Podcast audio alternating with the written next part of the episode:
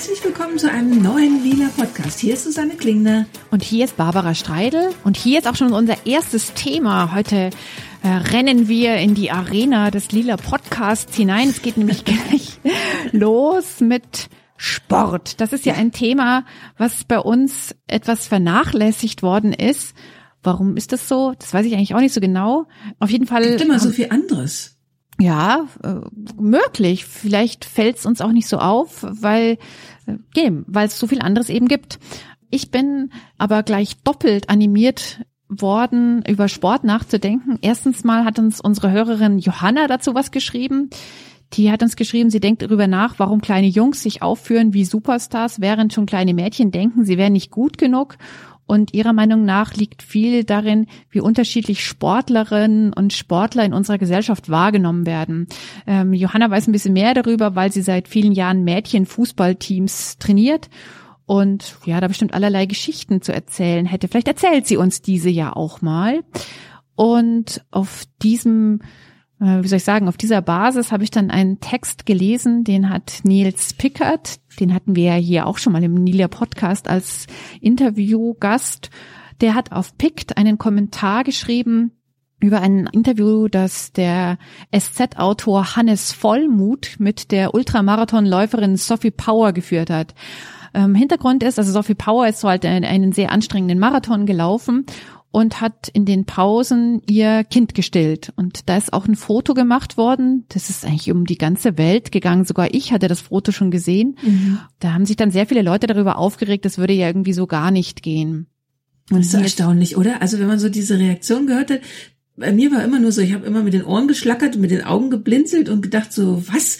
Also wirklich, regen wir uns wirklich noch über Frauen auf, die stillen in der Öffentlichkeit? Das war so ein Thema mal in den USA ganz stark vor drei Jahren oder so. Und dann dachte ich, jetzt haben wir das aber hinter uns. Jetzt sind wir irgendwie alle an dem Punkt angekommen, dass wir sagen, ja, das ist okay, weil das Kind hat Hunger. Punkt. Hm. Total faszinierend. Ja, also ich fand es dann in dem Maße auch total überzogen. Dieser ja. Hannes Vollmuth, der da in der SZ äh, das kurze Interview mit ihr gemacht hat, hat dann halt auch so Fragen gestellt, welche Botschaft wollten sie mit dem Bild mhm. senden. Aber das Bild hat sie ja natürlich gar nicht senden wollen, sondern das wurde ohne ihr Wissen und ohne ihre ja. Zustimmung aufgenommen. Oder ähm, wäre vorher Abstillen nicht auch eine Möglichkeit gewesen? Also man sieht sie, an der einen Brust hat sie ihr Baby, an der anderen Brust pumpt sie Milch ab.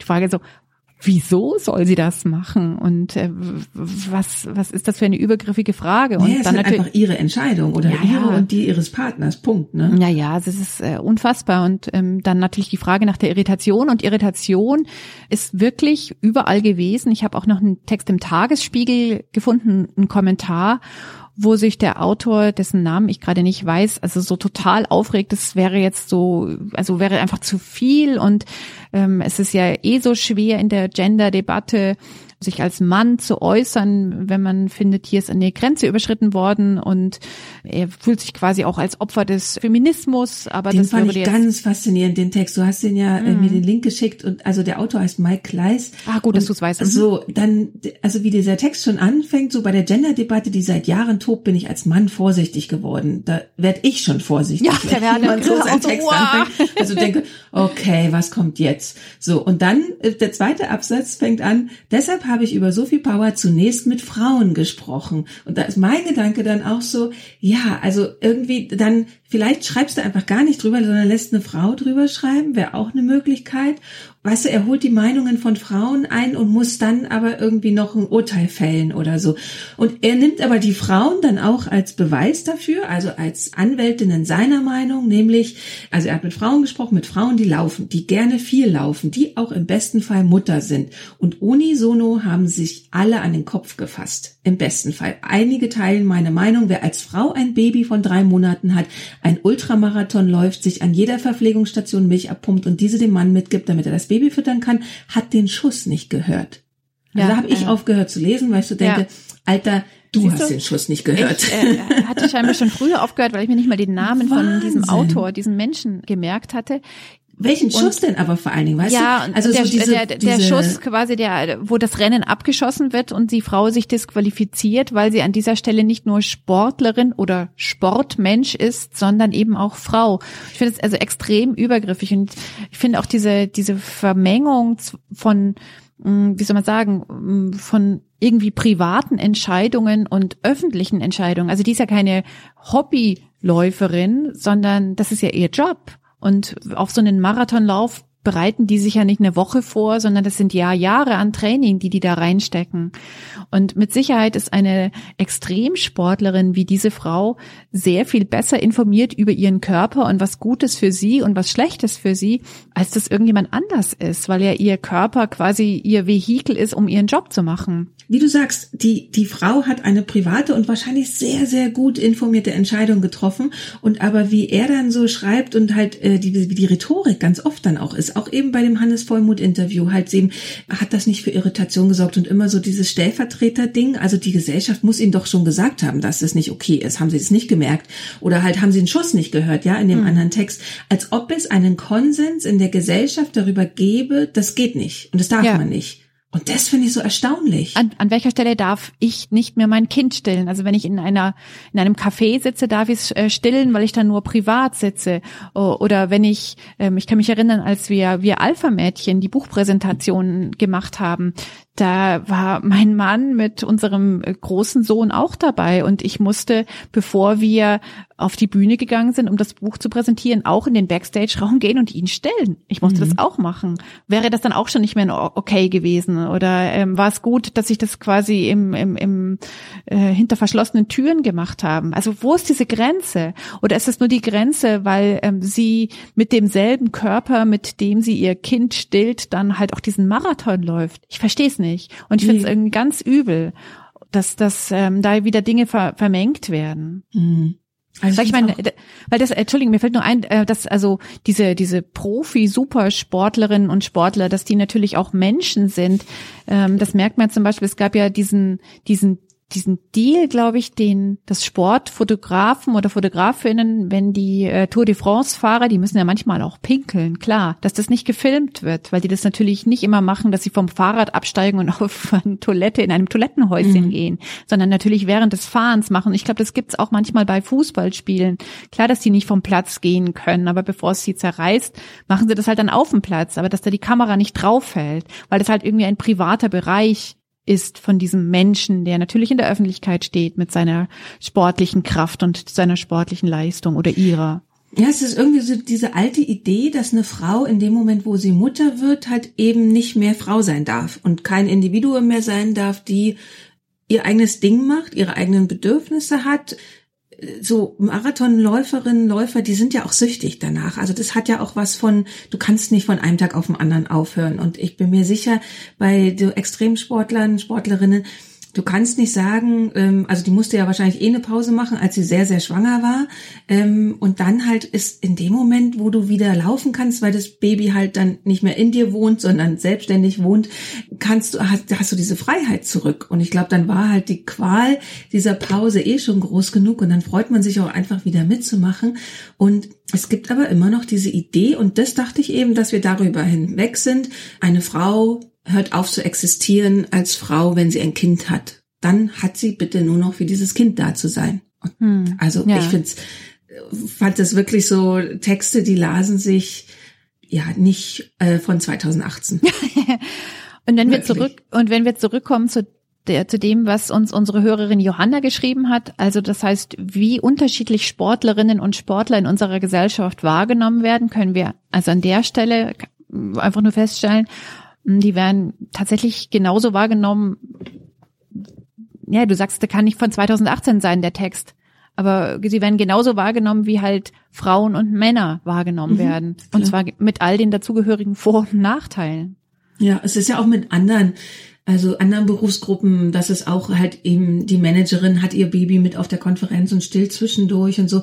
Also wobei sich da ja was tut. Also wenn wir jetzt sehen, die neuseeländische ähm, Premierministerin, genau. die dann auch eben ihr Baby ähm, in der Amtszeit bekommen hat und dann aber auch mit ähm, in der Arbeit hatte, also im Parlament und so weiter. Da tut sich irgendwie was. Ich, ich kann auch nicht ganz nachvollziehen, warum das bei Sportlern noch intoleranter ist. Vielleicht, mhm. weil es noch eine sehr sexistische Welt ist. Das ist eigentlich mhm, die einzige Erklärung, die ich so habe, weil es ist natürlich eine Welt, die sehr stark nach Geschlecht trennt. Also viele Sportarten sind halt nur für Frauen okay und nur für Männer okay oder es wird so gedacht. Und dann nochmal bestimmte Regeln, also Weiblichkeit und Männlichkeit, wie die inszeniert wird. Also wenn du guckst, so weibliche Sportarten oder eben die weibliche Form der Sportarten, Volleyball oder Tennis oder so, wo es dann direkt Regeln gibt, dass die Röcke nicht länger sein dürfen als irgendwas. Also bei Beachvolleyball ist es ja schon echt krass, dass sie wirklich dann im Bikini spielen. Aber da werden halt schon bestimmte Stereotype einfach immer weiter noch reproduziert und ich weiß nicht inwiefern hinterfragt, aber ähm, vielleicht halt nicht so stark hinterfragt, dass man da dann so weit kommen könnte. Frauen und Männer sind gleich, sollten auch gleich behandelt werden, sollten ihre Privatsphäre kriegen und so weiter und so fort. Hm. Hm. Also ein spannendes Thema auf jeden Fall, finde ich, darüber müssen, nachzudenken. Müssen wir dranbleiben und äh, weiter beobachten. Du hast was entdeckt, was dir gut gefallen hat, und zwar ein Frauenarchiv. Mhm.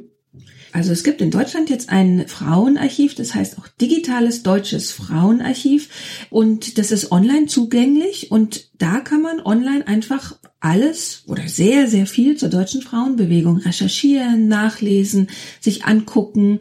Also auf der Webseite hat man wirklich dann alle möglichen Dokumente, Texte, Fotos, ganz viel.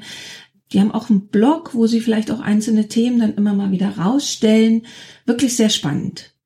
Ich habe dann auch gleich mich auf dem Frauenarchiv so ein bisschen umgesehen und zum Beispiel also die ganzen Evergreen-Themen wie Schwangerschaftsabbruch sind da vertreten. Natürlich gibt's auch die Stern-Cover-Story aus dem Frauenmediaturm. Der Frauenmediaturm ist ja auch nochmal ein Frauenarchiv aus der Emma-Redaktion, also aus Alice Schwarzer Kreisen kommt und gefördert wird. Und die haben da halt alles Mögliche an alten Quellen und alten ja, Artikeln und Ideen da zusammen gemacht. Und es ist halt schön, wenn es alles unter einem Dach ist, dieses DDF, Digitale Deutsche Frauenarchiv, weil jetzt da so ein bisschen hilft, was ja auch immer so ein bisschen unser Thema ist, dass äh, Frauen sichtbar sind und nicht vergessen werden. Und dass es halt auch eine Möglichkeit gibt, so einen Zugang zu finden. Weil wenn man so die an, das andere große Archiv sich anschaut, Wikipedia, da findet man ja zu ganz vielen Frauenthemen keine Einträge. Da könnte mhm. ich in Klammern einen kurzen Schwank dazu erzählen.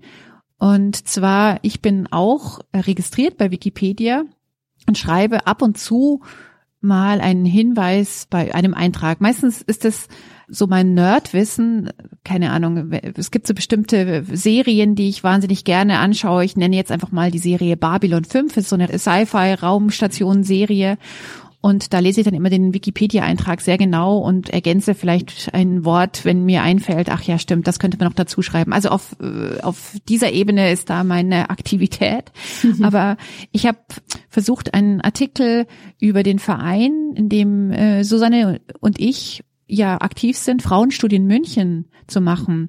Ähm, und zwar deswegen, weil es den Verein seit 30 Jahren gibt, weil sehr viele ähm, auch auf Wikipedia vertretene Rednerinnen, zum Beispiel Antje Schrupp, da sehr oft waren und weil dieser äh, Verein halt einfach relativ viel gemacht hat. Klar könnte man sagen, ähm, wen interessiert's, aber es gibt jede Menge Leute, die es interessiert ähm, und es gibt halt auch viele Möglichkeiten, das zu verknüpfen. Und ich habe den Eintrag gemacht, ganz ordentlich alles verlinkt mit Speakerinnen, die dort waren, mit Theorien und Pipapo. Und ähm, er ist gelöscht worden. Keine mhm, ähm, Relevanz. Mhm. Genau. Dies zum also Thema. Ist es ja immer wieder ein Thema und die Wikipedia hat ja auch ein großes Problem, dass mittlerweile nur so zehn Prozent aller Texte von Frauen geschrieben werden ähm, oder überhaupt aller Nutzer, also auch edit editieren und so weiter und so fort, Frauen sind. Das ist natürlich dann schon bedenkenswert. Also Wikipedia ist ja wirklich zum ernstzunehmenden und ich finde auch ähm, seriösen und, und man kann sich da auch auf die meisten Sachen wirklich gut verlassen, ähm, Nachschlagewerk geworden. Also was früher die Enzyklopädie Britannica war, ist jetzt Wikipedia. Und dann ist es natürlich total bedenkenswert, wenn nur zehn Prozent Frauen sind, die da schreiben. Ähm, und dann natürlich halt eben auch in den, also bei den Relevanzdiskussionen halt vor allen Dingen Männer darüber entscheiden, ist es relevant oder nicht. Und hm. Frauenartikel, also da gibt's unendlich viele Beispiele, dass sie dann gelöscht werden, obwohl sie den Kriterien auch entsprechen hm. oder ewig lange Diskussionen gibt. Es gab immer wieder sehr viel Probleme, dass Frauen gedisst wurden. Also gerade wenn sie zum Beispiel so Nerd-Themen, wie du sagst, machen, also wo Männer eigentlich so das Gefühl haben, da haben wir die Kompetenz und die Alleinkompetenz und da erzählt uns jetzt bitte nicht eine Frau, was an Babylon 5 irgendwie ein Schnittfehler war oder so. Also da gibt's genug Geschichten und ich finde, das ist auch ein Problem. Also die Wikimedia, die Stiftung, die das quasi herausgibt, die müssen da eigentlich noch viel mehr hinterher sein, hm. Die, die machen Diversity, ja auch, die machen viel so, ne? Machen ähm, viel, da gibt's ja, genau, die Editor, mhm. Editathon. Also ist genau, ja Editathon. Genau, Editathon, genau, so, jetzt ja Marathon, genau. Edit genau. denkt man nur bei, wie ja. eine Edit ist da dabei? Nee, nee, also Edit, ja. Editathon von einem Marathon. Und das ist super. Ja, also das ist halt so eine Variante, aber natürlich ist es ähm, ein Tröpflein auf einen heißen Betonblock wahrscheinlich. Aber ähm, naja, also ähm, ihr, die ihr uns zuhört, einen Wikipedia-Account sich zu besorgen, ist, ähm, da gibt es relativ äh, wenige Barrieren, die dagegen sprechen. Und man kann es ja dann auch einfach mal probieren, wie es so ist. Mhm. Vielleicht habt ihr ganz andere Erfahrungen und ähm, wollte es einfach nur mal so erzählen, was mir gerade einfällt. Genau. Und wir sind ja zu Wikipedia vom Frauenarchiv gekommen. Das Frauenarchiv verlinken wir auf jeden Fall in den Show Notes. Dann könnt ihr euch da mal umgucken, ähm, was es da alles zu entdecken gibt. Und man lernt tatsächlich wahnsinnig viel über die Frauengeschichte, Frauenbewegung, ähm, über tolle Frauen. Ja, Genau, interessante Sachen, die wir nicht vergessen wollen. Was wir nicht vergessen wollen, ist, dass in den USA schon wieder ein Wahlthema vor uns liegt. Und zwar, es wird äh, leider nicht ein neuer Präsident gewählt. Soweit sind wir noch nicht. Aber es werden die Midterms gewählt im November. Und genau. da genau geht es um, ähm, um die Verteilung der Sitze, besser gesagt um die Verteilung der Personen im Repräsentantenhaus. Drei Häuser oder drei Institutionen werden gefüllt. Also das Repräsentantenhaus wird komplett neu gewählt. Ein Drittel der Senatssitze wird aber auch neu verteilt. Und in 36 Staaten und drei Territorien werden Gouverneure gewählt. Also es wird eine Menge gewählt jetzt im, im November. Deswegen merkt man auch, also, dass eine wahnsinnige Mobilisierung stattfindet. Ähm, natürlich auch, weil es halt sehr viele Menschen gibt, die Trump gern ein Gegengewicht dahinsetzen wollen quasi er hat ja jetzt so die komfortable Situation, dass er überall die Mehrheiten hat und dadurch die Politik halt wirklich nach seinem Sinne so umgestalten kann. Und deswegen, also ich krieg das überall, also eigentlich auf allen Social-Media-Kanälen, noch dazu in den Medien, aber in meinem Twitter-Feed, auch bei Instagram und überall spülen mir die Amerikanerinnen halt ganz, ganz viel ähm, Texte und Themen und Aktionen dazu rein. Frauen mobilisieren wahnsinnig doll, aber auch die Communities, darf man das so nennen? Ja, also sie nennen sich, glaube ich, selber auch so. Also sowohl die Hispanic, also Spanischstämmige, nee, ja, Süd Mex Lateinamerikanisch. Mexiko, Mexiko, Puerto Rico genau. und so weiter. Also die, ähm, wo die Familien irgendwann mal eingewandert sind, die mobilisieren wahnsinnig doll. Dann in der schwarzen Community wird auch wahnsinnig viel ähm, darüber gesprochen, wie sie wirklich mehr gehört werden können, einfach in der Politik. Und das Coole ist, dass wahnsinnig viele Frauen sich motiviert fühlen, jetzt zu kandidieren. Und es gab ja schon die ganzen Vorwahlen jetzt so und die ganzen Kandidatinnen und Kandidaten für die Midterms stehen jetzt fest. Und bei den Demokraten zum Beispiel ist das Ergebnis von diesen Vorwahlen gewesen, dass mehr Frauen als jemals, also mehr Frauen als Männer auch, kandidieren für die Wahl für das Repräsentantenhaus. Und insgesamt haben die Demokraten also ganz, ganz überwiegend Frauen, Latinos, äh, Latinas, Latinos, äh, schwarze Kandidatinnen, Kandidaten. Also die Demokratische Partei, das war ja in den letzten Jahren eh schon so zu sehen, dass sie sehr auf dieses, also sie gehen nicht auf das Thema Diversity, aber sie wollen diese Wählergruppen vertreten. Mhm. Und das zeigt sich dieses Jahr extrem stark und ich finde es ganz, ganz interessant. Und es gab ja auch so ein paar wirklich spannende Personalien. Also ähm, und zum Beispiel gab es dann auch ja diesen, diesen Sieg bei den Vorwahlen von der Alexandria Ocasio-Cortez, die wirklich mit einem Programm angetreten ist, dass man hier als, also mehr als sozialdemokratisch äh, nennen würde, also wirklich Universal Healthcare, dass man die Communities vor Ort, also die, die Bürger wieder mehr verknüpft, dass man ganz viel Geld in die Bildung steckt und da äh, einen Schwerpunkt drauf setzt. Und das ist, also da ist so eine richtige Aufbruchstimmung gerade in den USA. Das finde ich sehr, sehr spannend. Hm. Naja, mit Sicherheit sind das ja auch Reaktionen auf das Hier und Jetzt in den USA, auf das Politische. Also neben den Midterm-Wahlen ist ja ein Riesenthema, gerade das Gerangel um die Ernennung ja. des äh, nächsten Richters im Supreme Court. Und zwar ist es so, dass schon Barack Obama einen äh, Kandidaten genannt hatte, um einen Stuhl im Supreme Court, also im höchsten Gericht in den USA, zu ersetzen. Ähm, aber das äh, wurde dann äh, von der Republikanischen Partei ausgesessen. Die haben gesagt, nee, das machen wir nicht, ist ja nicht Wahljahr. Also die haben einfach gesagt, sie haben keinen Bock, das zu machen. Und jetzt hat ähm, Trump natürlich einen sehr konservativen Richter nominiert, und zwar Brett Kavanaugh, der ist 53 und klar, sehr konservativ. Und wenn der zum ähm, Supreme Court zugehörig äh, ernannt wird, dann hätten die Republikaner die Mehrzahl. Mhm. Und die, ähm, ähm, die Furcht, die viele damit verbinden, ist, dass dann alles Mögliche durchgebracht werden könnte und vor allem bleibt die Angst, dass es auch um Veränderungen in Sachen Schwangerschaftsabbruch geht. Da ist ja das Stichwort immer Roe versus Wade. Das ist ein Urteil, das gefällt wurde, weil eine ähm, junge Frau aus Texas geklagt hat, dass sie Schwangerschaftsabbruch machen möchte weil sie selbst nicht diejenige war, die vor Gericht gegangen ist mit ihrem eigenen Namen, sondern stellvertretend für sie wurde der Name Roe genommen. Das ist so ein bisschen diese alte äh, Sache. John Doe ist ja mhm. quasi ein, ein männlicher Leichnam, der keinen Namen hat. Und daraus haben, hat man dann halt Roe gemacht. Und Wade war der, der dagegen war. Genau. Und das heißt, mit diesem ähm, Urteil Roe versus Wade ist der Schwangerschaftsabbruch legal. Wenn das jetzt vom Supreme Court verändert werden würde, dann hätte man halt auf äh, Landesebene ein großes Problem und mit Sicherheit würden dann einige Bundesstaaten halt auch dieses Recht nochmal genau betrachten, vielleicht sogar hier oder dort zurückziehen.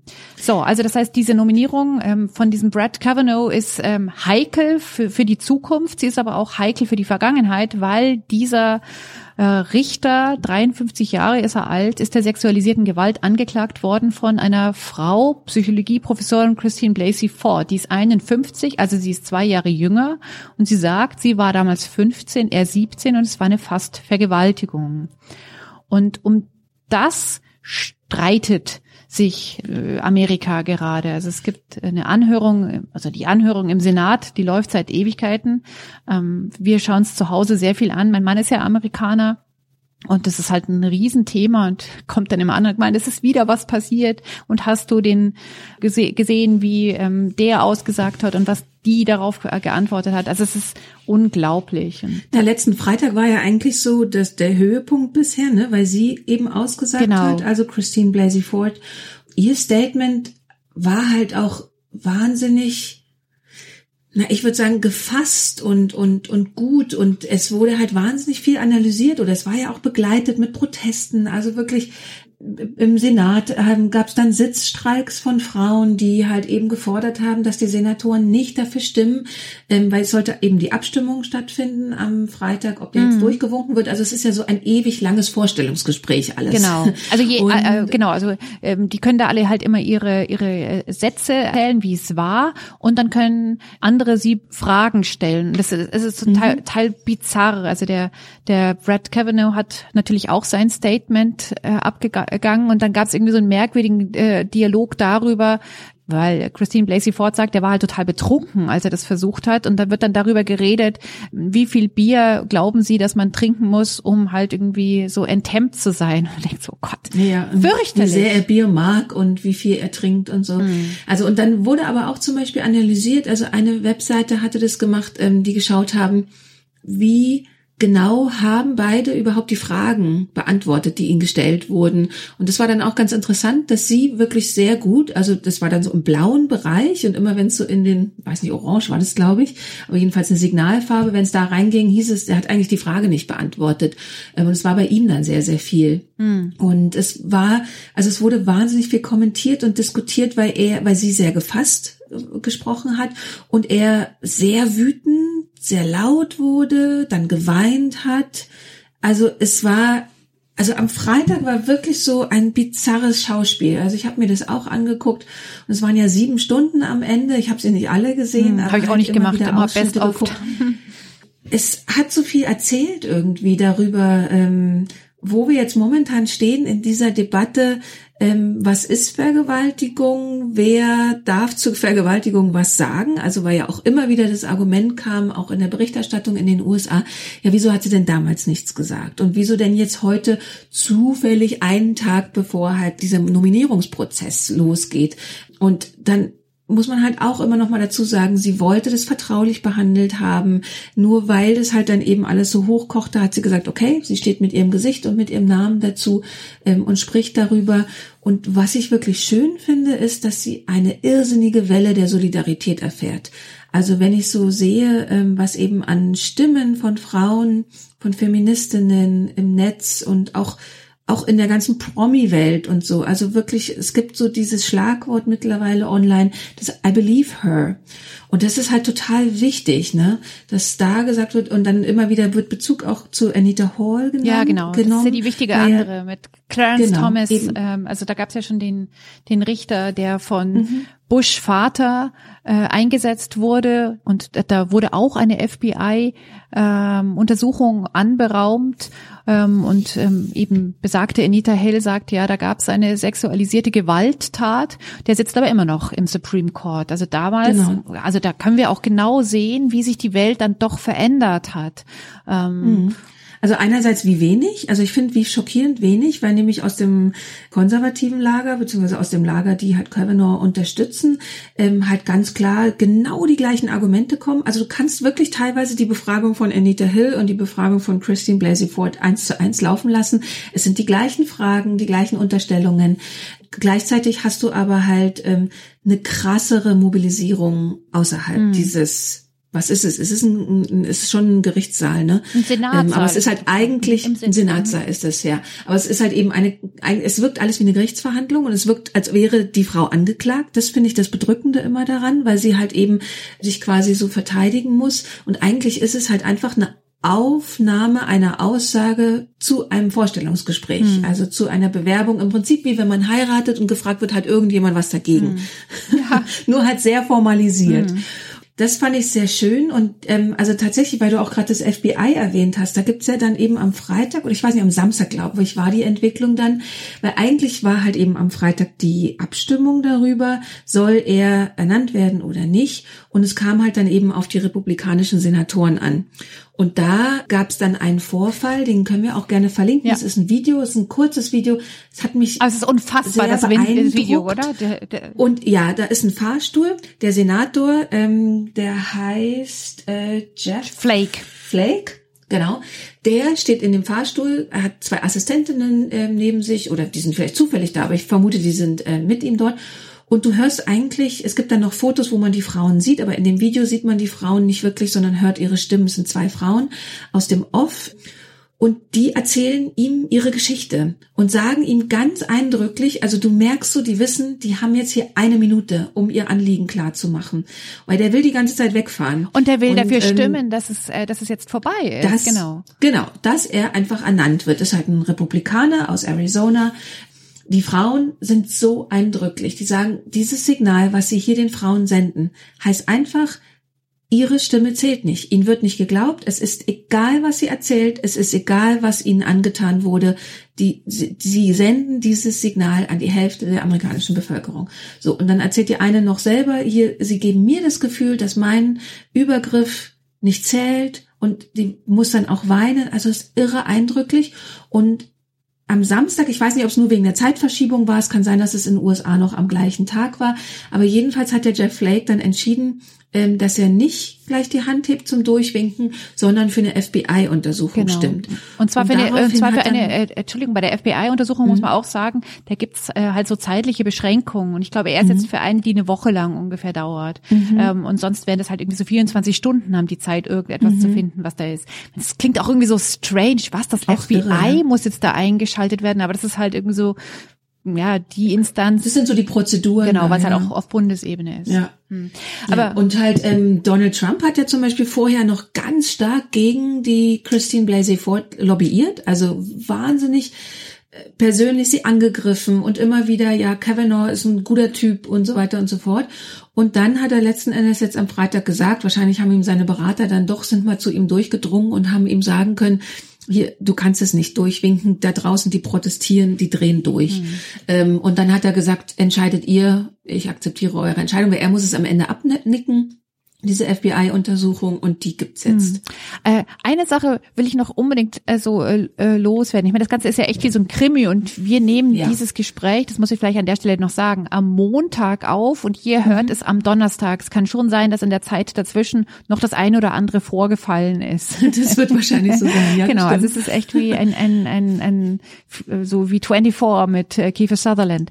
Aber was ich ganz wichtig noch finde, ist, wie krass die Einstellung von republikanischen Politikern ist und wie ich das nicht verstehen kann. Also ähm, gerade die, die ja zum Teil evangelikal sind, also unfassbar mhm. ähm, religiös und gläubig, evangelikal, da ver, verweigern sie ja sogar noch die die ähm, die Biolog Biologie, sondern sagen, es ist wirklich so, wie es in der Schöpfungsgeschichte steht, dass die an der Stelle, an der es darum geht, eine Frau sagt, ein Mann hat mir Gewalt angetan, das wegwischen nur weil sie die Demokratische Partei so sehr hassen, dass sie denen einfach keine Möglichkeit geben wollen, eine Stimme zu haben. Und ich finde das so krass und habe mir das dann vorgestellt, dass das und ich, krieg das nicht zusammen. Also ich kann das nicht verstehen, weil ähm, das sind ja einzelne Personen, die Fehler gemacht haben. Also dieser Kavanaugh hat scheinbar einen Fehler begangen, ja, ihm wird das vorgeworfen. Und ähm, trotzdem, man äh, wird zudem gehalten, aber es wird zudem gehalten über die eigenen Werte auch der Republikanischen Partei hinweg. Das kann ich nicht verstehen. Ja, aber ich glaube, du dieses ganze Thema Frauen kannst du komplett aus dem Wertekanon immer rausnehmen, weil die haben zwar ihre Werte von wegen Aufrichtigkeit, Gottesfürchtigkeit, Ehrlichkeit, was weiß ich, aber dazu zählt null Respekt vor Frauen, also auch geschichtlich, wenn du dir das anguckst. Das ist eine Privatentscheidung, ob jemand respektvoll mit Frauen umgeht oder nicht, aber institutionalisiert ist das ja null. Also in der Kirche hast du, also Frauen haben ja da auch nichts mitzureden und ähm, es Nee, ich nehme das eigentlich nicht so wahr, dass es ähm, eine Rolle spielt, wie du Frauen behandelst. Mhm. Also die Frau ist dein Eigentum dann doch irgendwie noch. Also so sehe ich das eher ähm, in der Wahrnehmung. Also das ist halt so eine ganz neue Erfindung eigentlich wirklich, dass Frauen als Individuen und nicht nur als Schmuck und Pläsierchen ähm, wahrgenommen werden in, in vieler Männer Köpfe. Also und vorher war das eine private und sehr ehrenhafte Entscheidung, wenn Männer Frauen wirklich auf Augenhöhe gesehen haben und nicht dass die dafür da sind, ihr Leben angenehmer zu gestalten. Ich habe einen sehr spannenden Text gelesen bei Vox, äh, Vox.com, ähm, und da wird so ein so ein Film, das ist so eine Teenage Romcom, ähm, also so ein Highschool-Film, romantische Komödie. Ähm, Sixteen Candles heißt der. Ähm, der war in Deutschland jetzt, glaube ich, nicht so wie jetzt Breakfast Club und so. Das war ja bei uns auch alles so total bekannt und berühmt. Und in den USA muss es aber der totale Smash-Hit gewesen sein. Und dieser Text, der ist relativ lang, aber ich verlinke den der macht einem nochmal so viel klar, weil da wird eben auch beschrieben, eine Szene oder dass es ein großer Teil des Plots eigentlich auch ist, wie Frauen gesehen werden. Und die Freundin des Hauptdarstellers, die ist halt dann quasi so, ich glaube, sie ist so der Cheerleader, die Cheerleader-Chefin und er ist quasi so der Quarterback, wie es immer so ist in amerikanischen Filmen. Und er verknallt sich aber halt in die Außenseiterfrau. Und deswegen war dieser Film so beliebt, weil halt eben das Außenseitermädchen hohes Identifikationspotenzial für das Publikum, ähm, dass sich dann der Traumtyp in einen verliebt. Und der händigt aber quasi seine Freundin dem Nerd der Schule über und als sie betrunken ist bei einer Party und sagt, hier hab Spaß. Hm. Und es ist auch klar am nächsten Morgen, dass die, also die war einfach bewusstlos und das aber der Typ Sex mit ihr hatte. Und es ist halt ein Gag in dem Film. Und das wird sehr, sehr schön in diesem Text so aufgeschlüsselt, dass die Kultur einfach so war man hat es gar nicht, also man hat null darüber nachgedacht, dass die Frau da was mitzureden hätte. Hm. So, es ist so, es erscheint uns heute wahnsinnig absurd, aber auch dann gibt's so andere kleine Szenen in dem Film, dass ständig Kommentare von den eigenen Großeltern, Kommentare über die Oberweite von dem Nerdmädchen gemacht werden und so. Also Sachen, die wir heute als übergriffig empfinden würden. Aber also gerade eben diese Szene, weil ja auch immer wieder gefragt wurde bei dem Kavanaugh-Prozess so, ja, wie kann es sein, wenn es da eben diese Clique von Jungs gab, die auf Partys immer wieder Mädchen vergewaltigt haben. Das, das kann doch gar nicht sein, dass da nie jemand was gesagt hätte und so. Die Kultur war aber so, dass, dass denen ihr Recht irgendwie so war und es war halt auch witzig. Ja, also für die und Mädchen, die sich betrinken und dann sich nicht richtig wehren können, sind selber schuld. Und die Mädchen haben halt auch nichts gesagt. Das haben wir ja alles schon hunderttausendmal durchgekaut, weil sie eben dachten, es ist ihr eigene Schuld. Mhm. Und so Popkulturphänomene eben wie so ein Film und so unterstützen das natürlich total. Also du hast dass du dann denkst, es ist meine eigene Schuld. Du ne? hast natürlich mit all dem, was du sagst, leider recht. Aber jetzt kommt mein Aber, sind wir mhm. da immer noch? Also sind wir hier und heute da immer noch. Natürlich kann man jetzt sagen. Es gibt aber eine Debatte wenigstens drüber. Naja, also das ist der Unterschied. Ja, das ist der Unterschied. Also, aber ich, ich hey, immer noch bekennende Optimistin, da muss ja noch ein bisschen mehr sein. Das kann nicht der einzige ja, Unter Unterschied sein. Weil klar, diese, diese ähm, ähm, Politiker, die man da jetzt auch im Senat hört, der eine, der dann, der eine Republikaner, der dann halt so gesagt hat, hey, das ist alles nur ein abgepartetes Spiel von den Demokraten, die halt unseren Kandidaten hier irgendwie rausschmeißen ja. wollen und habt ihr dann irgendwie gar kein, kein, kein Schamgefühl oder so, also der ist ja total äh, durchgedreht, äh, wo dann alle relativ bedröppelt da saßen. Also der ist natürlich vielleicht in einer Altersgruppe, die mit genau diesen Werten krass sozialisiert wurde und die die vielleicht nicht so sehr hinterfragen. Aber ich krieg's hier und heute im Jahr 2018, ich schaff's nicht mehr, das zu glauben. Das ist wirklich also durchgewunken wird. Und es ähm, mhm. also auch nach dem riesengroßen MeToo, ja, also klar könnte man sagen, es war halt dann doch nur im Internet. Und wenn es um die Wurst geht, dann ist es dann vielleicht doch nicht mehr so ja. äh, wichtig gewesen. Aber ich fürchte, wenn man bei uns aus der, also wenn wir aus unserer Blase rausgehen und dann mal so, ich sag mal, in so ein Partymilieu gehen. Ja, also wo es das Wichtigste ist, irgendwie die Woche durchzuhalten und am Wochenende Party zu machen und Frauen sich auf eine bestimmte Art sehen äh, und inszenieren und Männer sich auf eine bestimmte Art sehen und inszeniert, die wir vielleicht als total überkommen ähm, oder veraltet wahrnehmen da ist es auch immer noch so. Hm. Also ich fürchte, dass sich da dann zum Beispiel auch noch nicht so viel getan hat, aber es ist halt eben so wichtig, dass wir diese Debatte haben. Und ich verlinke mal noch einen Text und ähm, schick dir den auch nochmal, ähm, Barbara. Es gab nämlich jetzt einen Text vor ein paar Tagen bei T-Online, der nochmal so eben herausgestellt hat, wie jung diese Idee ist, dass andere Menschen außer weiße Typen Rechte haben hm, ja, ja, und gleichberechtigt leben wollen und so. Das ist so neu und diese Typen, die halt eben damit quasi getroffen sind und sich nicht vorher freiwillig, also einfach aus ihrem eigenen Verstand heraus schon dazu entschlossen haben, die anderen alle als gleichwertige Menschen zu sehen, für die die überfordert das wahnsinnig. Der Text geht eigentlich darum, warum ähm, momentan so nationalistische und rechte Strömungen so wahnsinnig stark werden. Aber das Interessante ist, dass halt ähm, die Beweisführung eben, warum das gerade alles so passiert, passiert über Minderheiten, sage ich mal, obwohl Frauen ja keine Minderheiten sind, aber halt eben von weißen Männern als Minderheiten wahrgenommene Menschen. Das ist total interessant. Ich glaube, die Analyse stimmt total. Und deswegen, das alles, was jetzt passiert, kann natürlich nur ein Anfang sein. Mhm. Und passiert aber wirklich sehr viel, was mich, was mich so schlimm das alles ist und so wahnsinnig eines mitnimmt, auch froh macht auf eine Art. Mhm. Also wirklich auch, dass in Social Media wahnsinnig viel dann rumging am Wochenende.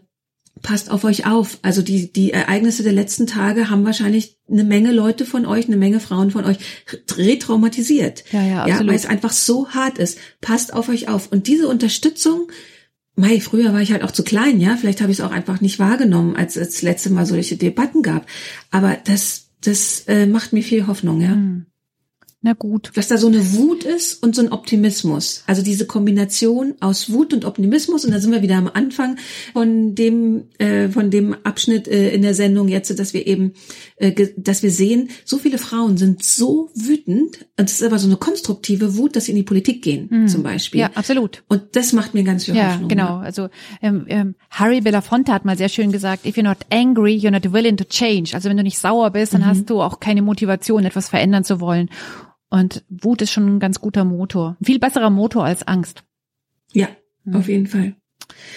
Ja, also diese riesengroße Debatte haben wir jetzt auf, keine Ahnung, 10, 12 Minuten mal runtergebrochen. Es lohnt sich sehr, sich da mal reinzugucken. Wir werden viele Links ähm, auf die Webseite stellen, ähm, dass ihr, falls ihr die Debatte verpasst habt, euch nochmal so nachlesen und anschauen könnt.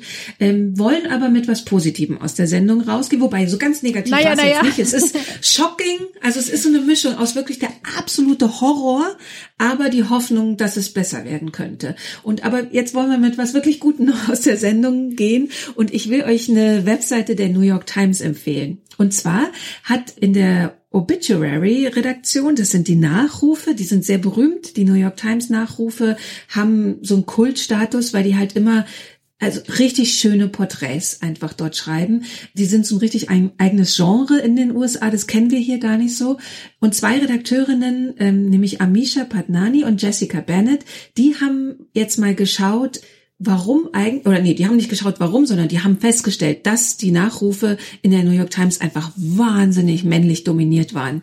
Und die arbeiten jetzt langsam auf, dass sie sagen, wir gehen jetzt alle Jahrhunderte durch, seitdem es das gibt, oder Jahrzehnte, Jahrhunderte, und schauen, welche Frauen übersehen wurden. Jede Woche gibt's einen neuen Nachruf auf eine Frau und das macht wahnsinnig viel Spaß. Also man kann Jetzt die letzten waren zum Beispiel Voltairine de Clare, America's Greatest Women Anarchist, also eine Anarchistin, über die kann man was lesen.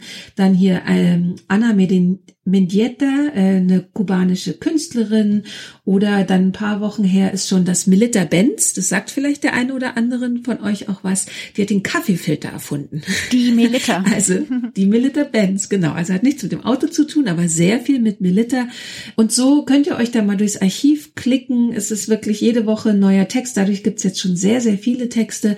Und es macht wahnsinnig Spaß, einfach diese Frauen zu entdecken. Weil die, die Nachrufe ähm, in der New York Times waren auch nicht immer nur jetzt so die großen äh, Männer der Zeitgeschichte, sondern es waren auch Mensch, manchmal Männer halt eben mit einer kleinen Geschichte, die aber wahnsinnig spannend war. Deswegen ist es eben auch so ein eigenes Genre geworden, weil es jetzt nicht nur Staatschef und äh, der Unternehmensvorsitzende war oder so, sondern wirklich schöne Geschichten aus dem US-amerikanischen Alltag. Mhm. Und das jetzt mit Frauen ergänzt zu sehen, finde ich sehr, sehr toll. Das heißt, da haben wir ja noch ein zweites Frauenarchiv online gefunden. Stimmt. Neben dem digitalen deutschen Frauenarchiv hier noch ähm, Frauen, die nicht vergessen werden sollen. Ja, also wenn ihr es gleich mal googeln wollt, während ihr noch am Handy den Podcast hört, ähm, dann schaut nach New York Times, Obituaries und Overlooked, so heißt die Serie, Overlooked, also übersehen. Und wir verlinken es natürlich aber auch in den Show Notes. Das machen wir und ähm, dann sind wir auch schon am Ende dieser Sendung angekommen. Mhm. Vielen Dank fürs Zuhören.